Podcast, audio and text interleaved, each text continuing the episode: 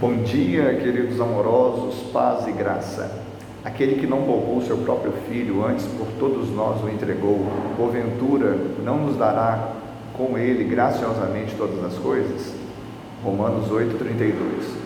Hoje o bom dia está de máscaras, porque estou aqui na antessala do bloco cirúrgico. Samuel, meu filho, está fazendo uma cirurgia agora de rinoplastia e desvio de septo. E eu estava meditando exatamente na graça da entrega. O amor de Deus não foi algo surreal, algo simplesmente intencional, mas Deus entregou, Ele deu o seu próprio filho. Se Ele não poupou o seu próprio filho, o que Ele pouparia por nós hoje?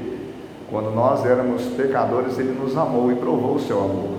Por isso devemos viver como filhos amados de Deus e saber que Ele nos deu o maior presente que assim seja sobre a sua vida, sobre a minha vida. Ore por mim, ore pelo Samuel, ore por nossa casa. Deus te abençoe em nome de Jesus.